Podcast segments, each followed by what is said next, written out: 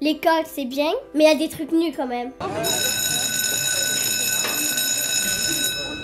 Bonjour, bienvenue dans un nouvel épisode de Matière Grasse, le podcast de Gras Politique. Aujourd'hui, autour de la table, on est avec Koulma. Salut à tout le monde. Et avec Eva. Hello, hello. Et avec moi, Daria Marx. Aujourd'hui, on est là pour vous parler d'un sujet important, d'un sujet euh, lourd, j'ai l'impression, pour euh, nous toutes. Euh, c'est l'école. Qu'est-ce que ça fait d'être gros, d'être grosse quand on est à l'école En quoi l'école nous a aidés ou pas quand on était gros ou grosse Bref, qu'est-ce qui se joue à l'école pour nous quand on est différent, quand on n'est pas dans la norme? On est réunis autour de la table pour en parler. Est-ce que vous avez, vous, un souvenir d'école, de collège, de lycée qui vous est marqué particulièrement autour de la grosseur? Hmm. Il y en aurait des centaines à raconter, je pense. Ouais, moi aussi, j'en ai plein, plein, plein. Bah, commençons par le premier. on, parle tout de suite de harcèlement scolaire ou pas du tout? On peut. Ouais, euh, c'est des chiffres qu'on a ressortis il y a pas longtemps au sein de Gras Politique, mais euh, euh, c'est l'OMS qui dit qu'il y a 63% des enfants gros qui sont sujets au harcèlement scolaire et j'ai l'impression que... 63% Ouais. C'est énorme. Ouais, c'est énorme, ouais. Et euh, bah moi, j'en ai fait partie. Euh. Autour de la table, si on fait un petit sondage, qui a été harcelé? Moi Moi La main se lève.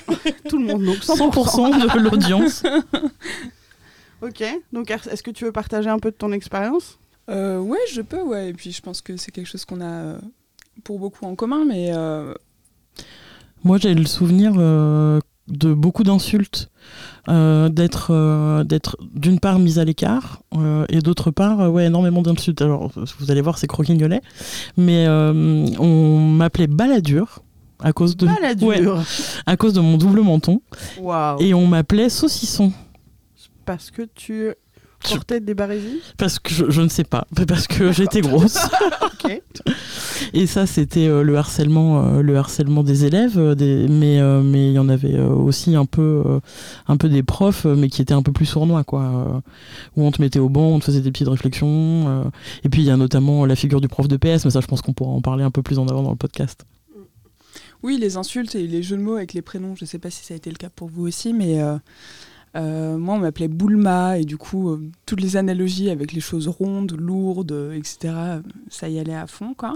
Mais ouais, les insultes étaient particulièrement prenantes, quoi, et touchantes, impactantes. Moi, j'ai souvenir d'insultes, de grosses vaches, de gros tons, de grosses patates, de tout ça, quoi. Et puis, ouais, j'ai surtout, euh, ce qui m'a peut-être plus fait du mal que ça, c'est le, vraiment le sentiment d'être mise à part, quoi. C'est vraiment ce sentiment de de jamais être choisi, de jamais être euh, dans la bande, de jamais vraiment ce sentiment de t'es pas comme nous quoi. t'es pas comme nous et on veut pas te parler. Alors peut-être que c'est parce que j'ai mauvais caractère et que je sentais mauvais, je sais pas, mais je pense que ça a quand même beaucoup beaucoup à voir avec le fait que j'étais grosse et que j'ai toujours ressenti que c'était un blocage même à l'amitié en fait. Qu'on venait moins facilement vers moi parce que j'étais grosse et que c'était pas cool d'être pote avec la grosse, euh, qu'il y avait vraiment quelque chose comme ça qui se jouait et du coup euh, bah, ça m'a formé une espèce de petite carapace euh, où je préférais en fait où je me racontais que je préférais être toute seule euh, et pas trop me faire de potes parce qu'en fait euh, c'était plus simple alors que c'était juste qu'en fait j'avais pas de potes quoi. on est des enfants qui adorent la lecture C'est ça. Exactement, c'est vrai ça. Non, elle passe son temps à lire seule, elle est très contente. non.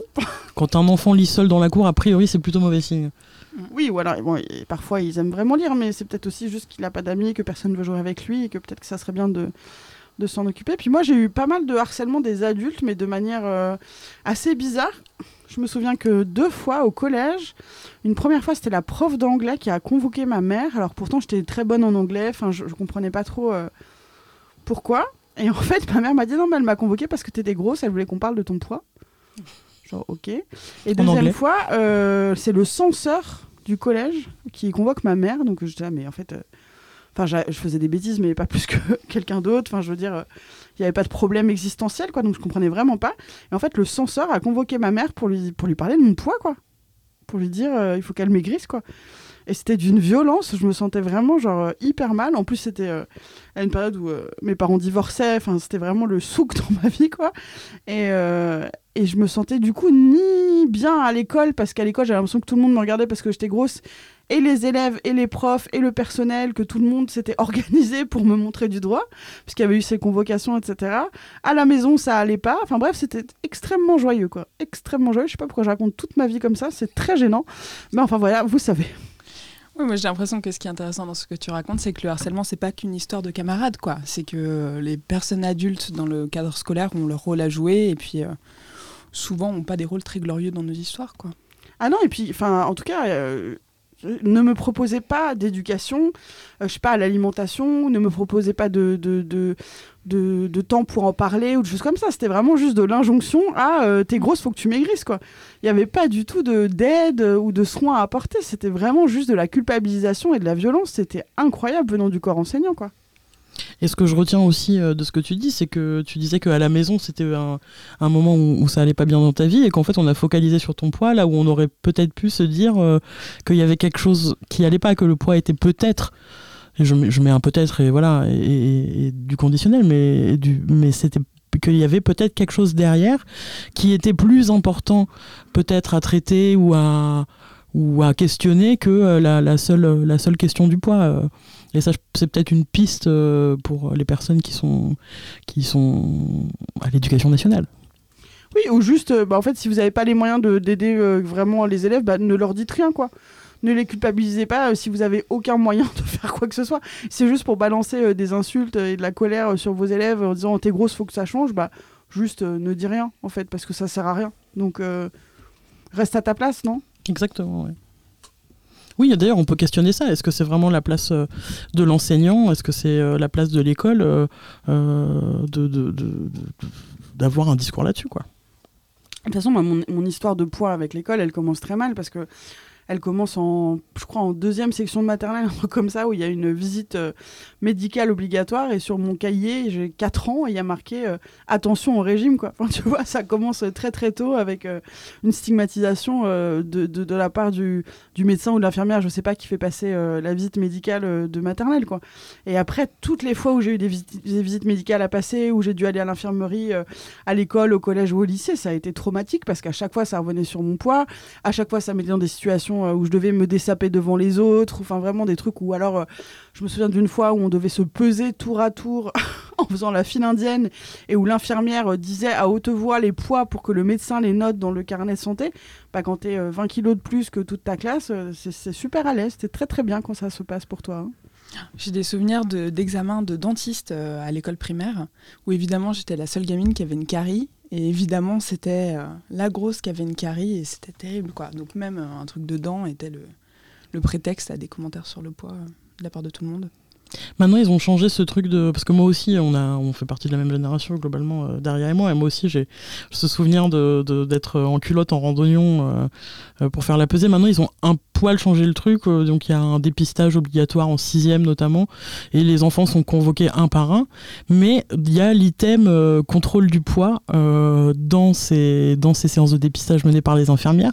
Et tu passes par, par la case pesée. Et si tu sors de la norme du cadre, eh ben on, on va te, on va le pointer du doigt, on va faire un mot à tes parents, euh, euh, être vigilant, machin, ça ne se etc. voit pas en plus. Enfin, vraiment, on a attendu de venir se peser à Non, l'école pour se rendre compte qu'il y avait un problème. Enfin, tu vois, c'est fou, quoi. C'est fou. Et en plus, l'éducation nationale qui se targue de faire euh, un travail de prévention, etc. euh, non, en fait, tu ne fais rien, quoi. Tu mets juste un mot dans le carnet en disant attention, votre enfant, il pèse lourd. Super. Et sinon, tu fais quoi, en fait? Enfin, à Oui, quoi c'est de ça sert? C'est complètement de la flûte parce qu'il se trouve que quand j'étais à l'école d'infirmière, j'ai fait un stage en infirmerie, euh, en infirmerie scolaire et donc j'ai fait des, des trucs, euh, ce, ce- truc-là de dépistage et on avait un gamin euh, qui était qui était gros et, et, on m'avait demandé de, comme activité pédagogique pour moi et pour le gamin de faire un, un- une, éducation à, la santé, une éducation à, à la nutrition, mais c'était ni fait ni à faire. Du coup, elle, elle avait, elle me sortait des plaquettes de manger, bouger, de Enfin, c'était complètement hors sol, euh, ça n'avait aucun sens. Et Oui. puis tu fais ça, tu fais ça au gamin, mais en fait, euh, c'est un mineur, c'est un enfant. euh, tu parles pas avec les parents. Est-ce que tu as besoin de parler aux parents? Est-ce que c'est ta place? Enfin, je trouve ça vraiment très problématique et très Bah, questionnable. déjà, pour moi, c'est plus ta place quand tu fais partie du corps euh, soignant, c'est-à-dire quand tu es médecin ou infirmière, que quand tu es prof d'anglais. Tu vois, dans mon exemple, par exemple, je pense que ça m'aurait oui. moins choqué si c'était pas euh, la prof d'anglais. c'était Excusez-moi, je voulais vous dire, votre enfant est très gros. Bah non, bah, en fait, euh, reste, commente mes notes en anglais, en fait, c'est tout ce que je te demande, quoi. C'est dingue. Et en dehors des, en dehors des, des remarques et du harcèlement, est-ce qu'il y, y, a des- y a des moments euh, euh, dans votre vie scolaire où, vous vous êtes euh, senti stigmatisé à part avec ces questions de, de poids? Oui, il y a beaucoup de points. Moi, j'ai l'impression qu'il y a beaucoup de choses qui se cristallisent sur les vêtements. Que ce soit les dossards de sport, que ce soit les blouses de physique-chimie qu'il fallait aller acheter dans des magasins professionnels de vêtements et blablabla. Parce qu'évidemment, le collège n'avait pas une blouse à ta taille. Je sais pas si vous, partagez ces souvenirs-là, mais... euh, Oui, moi j'étais dans un pour le lycée, j'étais dans un collège euh, euh, privé catholique. Beaucoup de choses à dire à ce sujet, mais sur la question du poids, en fait, nous on avait une une blouse obligatoire blanche pour les mecs, bleue pour les nanas, et en fait, plus la taille était grande, plus tu payais cher. Et euh, ma mère euh, m'en avait donc acheté deux et, euh, et, et elle- ça lui avait coûté les yeux de la tête. Et oui, c'était les, les blouses les plus chères de tout l'attirail proposé. Quoi.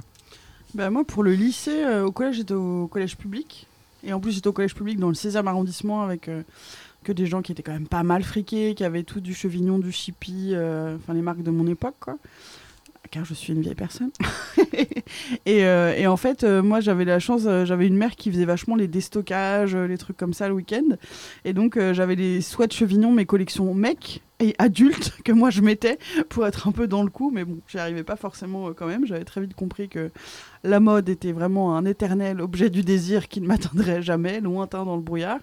Et après, au lycée, en fait, euh, moi j'étais dans une pension aussi, euh, dans une pension catholique et privée, n'est-ce pas? Et on avait un uniforme, enfin un uniforme. On devait s'habiller en bleu marine et blanc, et donc ça limitait quand même pas mal les choix. Et du coup, c'était moins difficile parce que on était toutes, en fait, on était toutes dans des vêtements qu'on n'avait pas choisis. Et donc, je crois que ça remettait un peu euh, l'église au milieu du village euh, par rapport à ça. Euh, mais, mais, mais quand bien même, il y avait des marqueurs très clairs. elles avaient des marques et moi pas. elles avaient des trucs mignons et moi pas. Enfin, il y avait des marques très claires que je pouvais pas m'habiller comme elles. Mais c'était un peu atténué par rapport au public.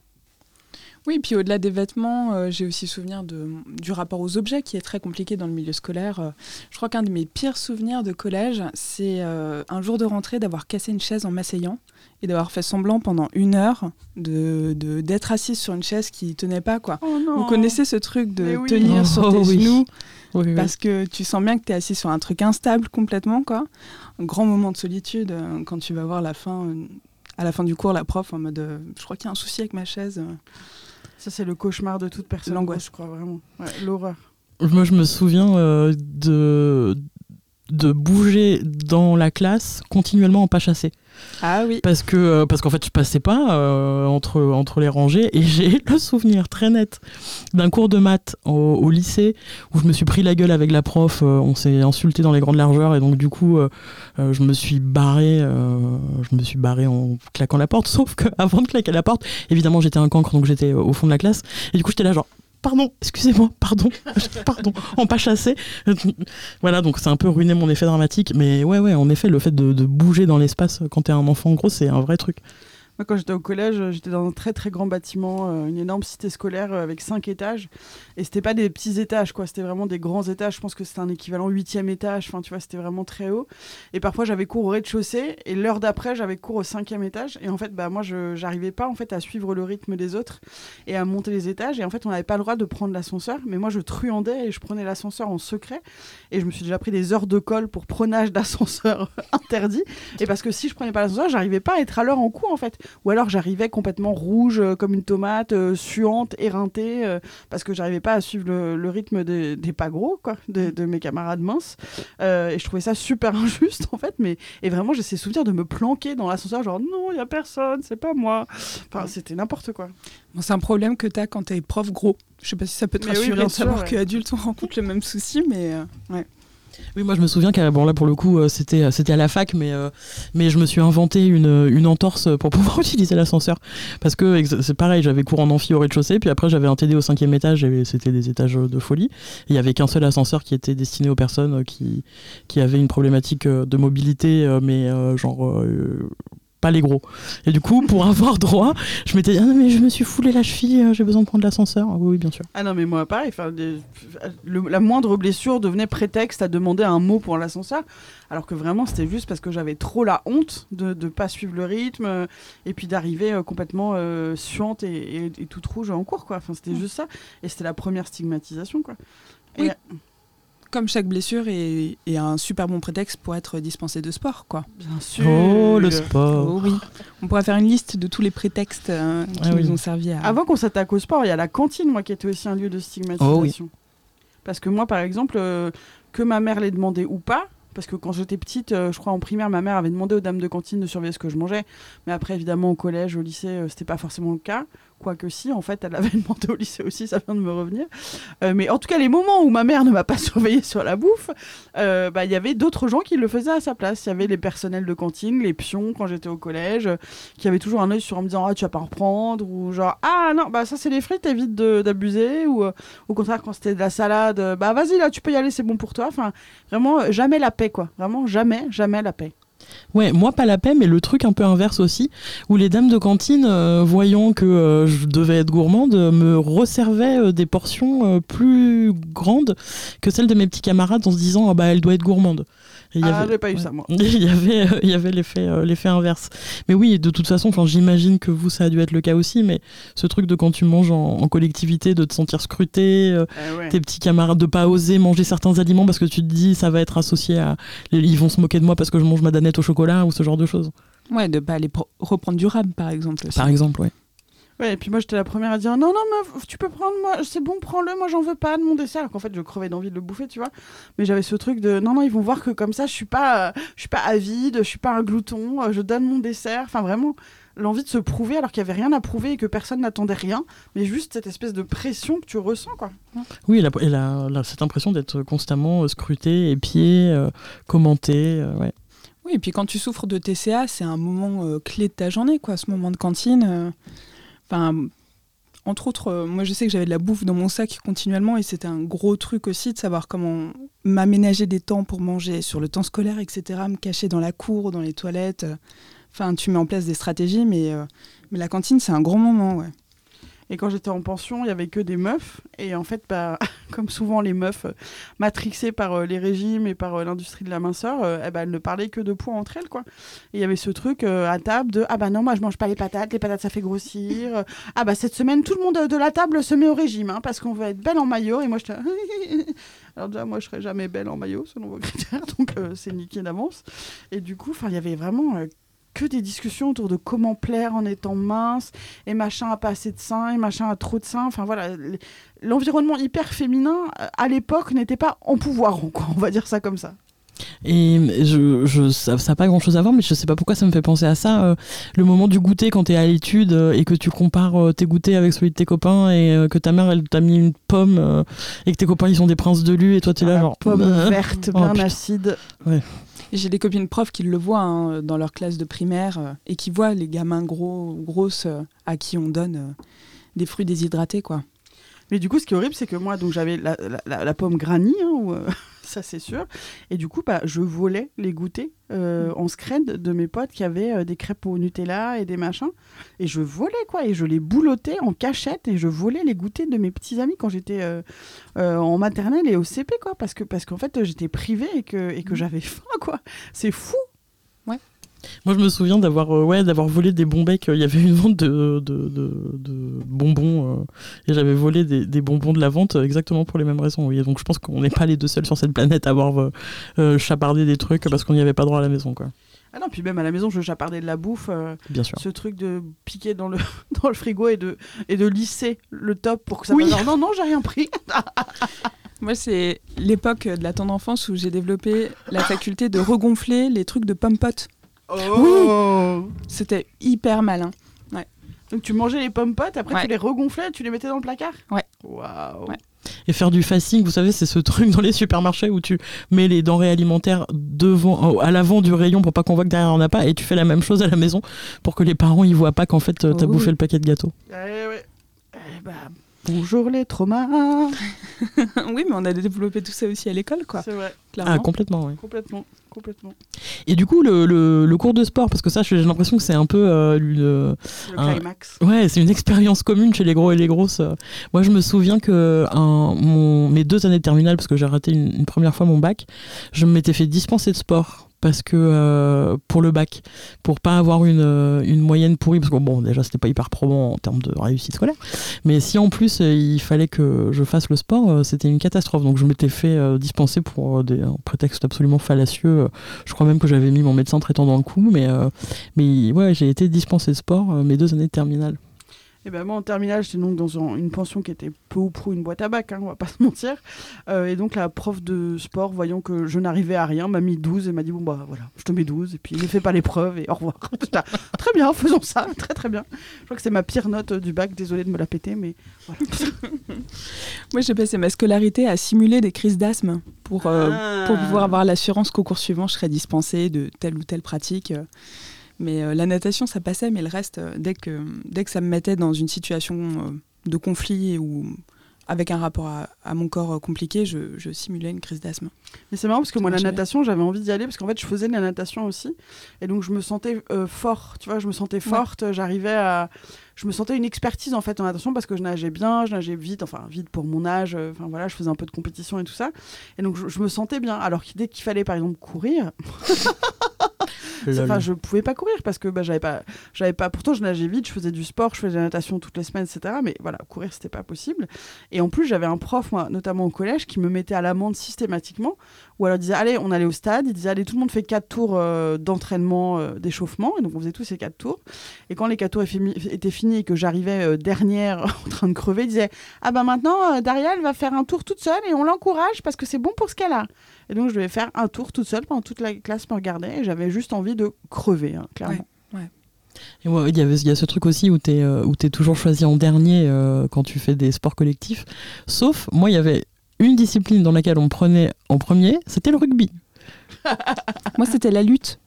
Ah, ah oui, et, Et la oui, lutte aussi, et c'est oui. vrai, mais oui, Mais en fait, oui. c'est tous les sports où il y a cette, euh, cette impression qu'il faut user de la force, Ouais. où euh, euh, on est souvent euh, choisi en premier. Ouais. Et moi, je me souviens, je sais pas pourquoi, on faisait du lancer de poids. Le Moi, je- tir à la corde aussi, moi. Ouais, le lancer de poids, moi j'étais très mauvaise en lancer de poids et euh, ma prof de sport me disait euh, Bah dis donc, comment ça se fait que t'es mauvaise en lancer de poids, tu devrais être bonne. Ah oui, t'es gros. Quel est le rapport avec mes muscles du bras ça, ça ne... Non, ça ne joue pas. Non, et puis surtout, moi, j'ai toujours été euh, super surprise de voir que euh, les panels de notation euh, pour la course ou des choses comme ça en EPS, en sport, c'est les mêmes pour tout le monde. Mais en fait, comment tous les corps sont censés courir de la même vitesse?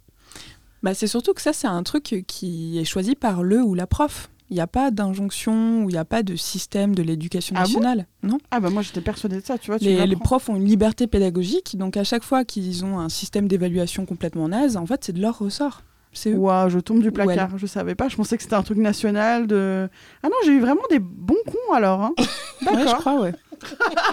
je crois. Parce que ouais, moi tout le monde, si tu voulais avoir euh, par exemple 18 en sport, il fallait que tu cours le 100 mètres en temps, entre temps et temps, 16 c'était entre temps et temps, et moi j'avais deux parce que je courais entre... Enfin, j'ai peur de dire des conneries, mais non, non, il me semble que le sport, comme le reste des, des matières, tu as la liberté pédagogique qui fait que c'est à chacun euh, de mener son cours comme il l'entend. Parce- que moi, par exemple, j'ai euh, mon prof, euh, mes profs, enfin, au moins deux d'entre eux faisaient une différence, mais entre les garçons et les filles. Ah oui, ça Bah aussi, voilà. il y avait un barème filles Ouais. et garçons. Exactement, mais pas du tout un barème de capacité physique. euh, Non, non, absolument pas. Parce que je sais pas, il devrait y avoir une prime à l'effort, enfin je sais pas, c'est pas à l'inertie. Je, dé- je déploie beaucoup plus d'énergie, enfin c'est une question de, de physique, de volume, enfin, Bien c'est- sûr. c'est mal payé. Mais comment on peut s'étonner derrière que les adultes gros ou grosses aient un rapport au sport ou à l'activité physique compliqué, quoi? Mais enfin, ça, c'est. Moi, j'ai découvert que le sport, ça pouvait être cool très très tard dans ma vie, parce qu'en fait, le sport n'a été que punition. Déjà, c'était le truc avec lequel on me menaçait quand j'allais chez le médecin. Il va falloir faire du sport, hein, parce qu'il faut faire du sport. Hein. Bah, t'es là, ok, bah calmez-vous, alors euh, non merci. Ou alors, c'était le cours où je me faisais humilier, donc euh, forcément, c'est pas terrible, quoi. Ou alors ce truc où euh, quand tu arrives à faire quelque chose en sport, euh, tout le monde est complètement euh, sur le cul parce que c'est pas normal que, que tu arrives à le faire. Moi je me souviens des cours de GRS parce qu'il se trouve que je suis souple. Et donc euh, j'arrivais à faire le grand écart, j'arrivais à toucher mes, le sol, machin et tout. Et, et les gens étaient euh, absolument estomaqués que j'arrive à faire des trucs alors que je suis grosse. Non mais en fait euh, les gars, enfin on, on a quand même, on est quand même en capacité. Enfin c'est complètement stupide. Moi aussi, j'étais la grosse mais souple. Euh, moi, je suis pas souple. non, moi, j'étais un petit peu bonne au basket, et là aussi, enfin, tout le monde était genre, ah, ah, Euh, non, pardon, alors j'arrête. Qu'est-ce qui se passe Qu'est-ce que je dois faire Mm. Trop bizarre. Non. Et puis même adulte, franchement, euh, tous les environnements de sport, c'est c'est, enfin, on fera un épisode sur le sport, mais c'est quand même pas des environnements où on est très bien accueilli, où on se sent bien. Et ce sont de toute façon des environnements où il y a une compétition autour du corps euh, qui nous est pas bénéfique. Quoi. Je suis persuadée que le sport à l'école, ça, ça a fait qu'aujourd'hui, on, on a des traumas avec le sport. C'est obligé. Et moi, j'avais ce truc de. Enfin, j'avais la chance d'être assez bonne à l'école, tu vois. Et donc, j'avais ce truc de. Regarde, j'ai des bonnes notes, vous pouvez pas m'emmerder, en fait. Et, ce- j'avais ce truc de qui me rendait, je pense, très désagréable aux yeux des autres élèves aussi. C'était que. Mais en fait, je suis première de la classe, donc euh, si j'ai envie de peser 200 kilos, bah, je t'emmerde. Mais en fait, j'étais obligée d'avoir. Enfin, c'était mon seul truc, quoi. C'était Ouais. mon seul. euh, Je m'y raccrochais vraiment, quoi. Oui, moi, du coup, j'étais euh, j'étais la drôle euh, la drôle de la classe. Du coup, j'avais un peu ce rôle-là. Et euh, la marginale. Et du coup, j'étais copine. je me souviens que, genre, en maternelle, je... bah, déjà, je parlais pas français quand je suis rentrée en maternelle. Donc, ça, ça, rend les choses encore un peu plus difficiles. Mais l'enfant grosse et l'enfant qui avait un cancer, on était les deux copines. Et ça s'est retrouvé dans, dans toute ma scolarité. On- du coup, les marginaux, bah, les gros étaient de fait avec les Ah, bah, marginaux. ça, je suis grave d'accord. Grave d'accord. Tous les zinzins, euh, les personnes à mobilité réduite, euh, les enfants qui avaient des problèmes dans leur famille, euh, les rémis sans famille, euh, les, Les chiens enfants. abandonnés, Les enfants queer aussi. les enfants queer, Ouais, vachement. ouais. Ah, ouais, bah, de toute façon, il y a une alliance euh, Oh oui. gros et queer euh, réelle, ça c'est sûr. Ouais. Ça c'est sûr. Ouais, mais ouais, l'école c'était euh, pas un moment joyeux pour moi. hein. Pas du tout un moment joyeux euh, parce qu'en plus de la pression sur les corps, bah, il y avait aussi la pression des notes. Donc euh, cette volonté de c'est pas une volonté d'ailleurs, cette injonction à en faire plus pour, euh, pour faire oublier qu'on n'était pas normé en fait aussi de bah t'es gros, euh, sois au moins euh, bon en classe. Enfin, Il y avait un truc un peu comme ça. Oui, enfin, moi, je, dites-moi si, c'était- si pour vous c'était un peu la même chose, mais, euh, mais c'était exactement ce truc-là de. euh, je, je- de toute façon, je vais pas faire une réussite par mes capacités physiques ou par euh, ma beauté, parce que je suis grosse, mais je suis intelligente. C'était enfin, c'était ce qu'on me renvoyait beaucoup.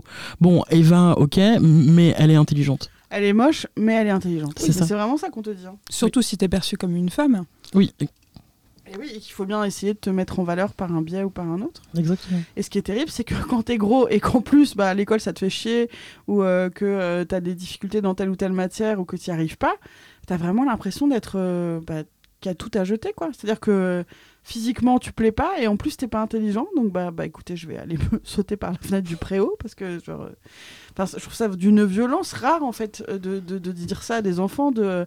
T'es pas beau. Moi, je me souviens que je faisais des activités extrascolaires et j'avais une monitrice qui m'avait dit, euh, qui était grosse, et qui m'avait dit euh, Tu sais, ce qui est bien avec les femmes comme nous, c'est que nos maris, euh, ils nous choisissent pas pour le physique.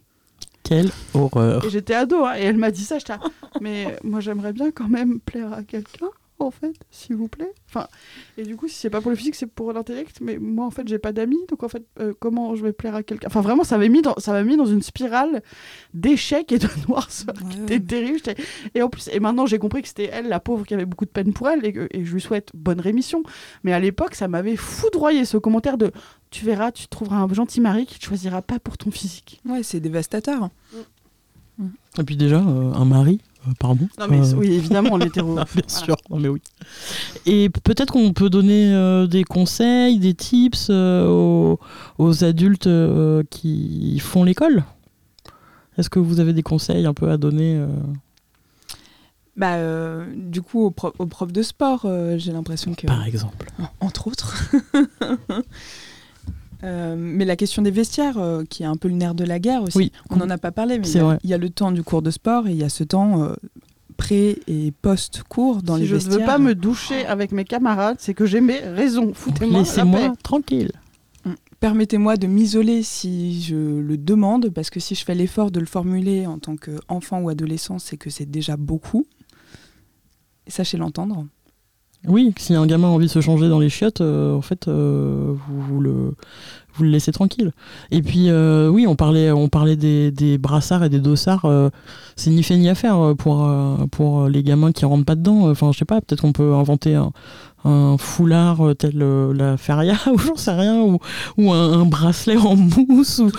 Mania. Non, mais voilà, un truc où les, le gamin euh, qui, qui va à tout le monde, en fait, un truc inclusif. Ouais, ouais, et puis enfin, même quand t'es prof de, je sais pas, de d'anglais ou de maths, la première chose, c'est assure-toi que les gens sont bien assis. Enfin, je sais pas, que Oui. tes chaises sont pas cassées, que c'est pas des systèmes de tablettes qui se replient. Et ben, les gros, c'est impossible parce qu'on n'arrive pas à se glisser entre la chaise et la tablette. Enfin, déjà, assure-toi que les allées dans ta classe sont assez espacées pour que tous tes élèves puissent euh, se mouvoir euh, correctement. Enfin, des, des petites choses comme ça, quoi.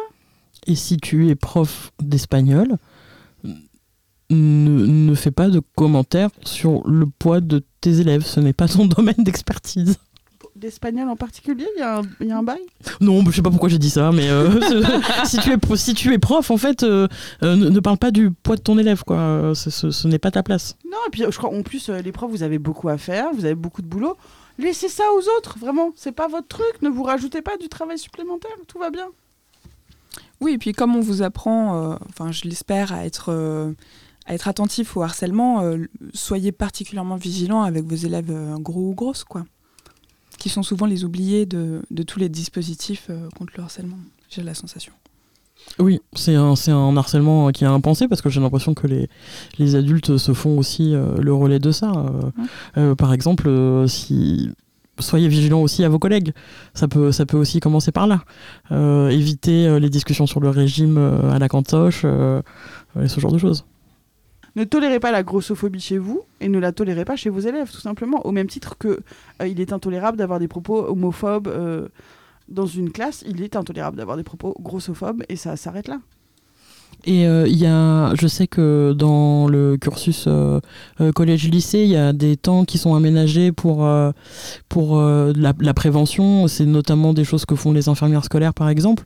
Et ben, c'est une option en fait de faire un temps de sensibilisation au harcèlement grossophobe et, et déjà de, de, de le parler, d'utiliser ce, ce, ce, ce vocable de grossophobie quand on fait des ateliers sur le harcèlement. je pense que c'est déjà une bonne chose. Et pour ce faire, pour vous aider, vous pouvez soit inviter Gras Politique à venir intervenir dans votre collège, votre lycée, euh, pour qu'on parle de harcèlement grossophobe, ou vous pouvez vous aider de la superbe brochure qui est sortie Tout à fait. par Gras Politique sur euh, la vie scolaire et comment on améliore euh, les conditions euh, des enfants, des élèves gros et grosses euh, dans la vie scolaire. Et cette brochure, elle est téléchargeable dès aujourd'hui et même un petit peu avant sur notre site internet et sur tous nos réseaux sociaux. Donc on espère qu'elle vous sera utile.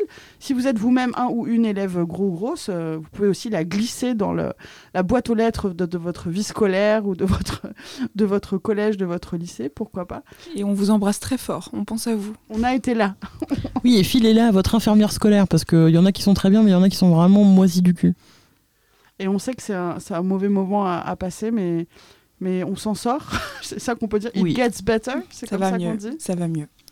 Et en plus, euh, j'ai j'ai la sensation que quand même, quand on avance dans l'âge, quand on arrive en première, en seconde, euh, ça change un petit peu. On arrive... euh, non? Moi, ça n'a pas changé. J'ai essayé de finir sur une note positive. Moi, je me suis senti vraiment le petit, gros, vilain canard jusqu'au bout de ma scolarité. Mais je j'ai essayé de rapporter une note positive. Non, vous, il n'y a pas eu d'amélioration? Euh, Peut-être pas au lycée, mais en tout cas, ça s'améliore. Il y a un moment où ça s'améliore. Et 47 ans, on est, on est bien. Un moment aussi où on se trouve un gang de gens avec qui ça se passe bien, quoi. C'est ce que je vous souhaite. Un gang de gros. Et vous, normalement, statistiquement, vous êtes plusieurs gros dans votre bahut. Faites ça? Oui, de gros ou de marginaux, de marginal. Exactement. ouais. Moi, j'étais, du coup, j'étais copine avec euh, le mec qui avait des pics sur la tête et qui faisait du raconte parce que je suis vieille. Donc voilà. Mais euh, du coup, oui, on, la, la bande de marginaux, on était plutôt copains et on, se serrait les coudes. Donc euh, ça, ça peut être précieux si on, si on peut. Ouais, en- encourageons les, les solidarités. Oui. Et encourageons les profs à s'éduquer quand ils ont le temps. encourageons les profs à demander de l'aide à des associations euh, quand ils le veulent. Et puis surtout, euh, bah, n'hésitez pas à faire écouter euh, ce podcast et tous les autres épisodes de Matière Grasse euh, aux gens qui sont grossophobes. Peut-être que ça peut les aider, peut-être que ça peut déclencher des mini-révolutions dans leur, dans leur cerveau. Oui, il faut que les adultes se forment. On vous embrasse. On vous embrasse, on vous remercie d'avoir écouté ce nouvel épisode de Matière Grasse. On remercie la Cité Audacieuse pour nous avoir permis cet enregistrement. Et on vous dit à très bientôt pour un nouvel épisode. Thank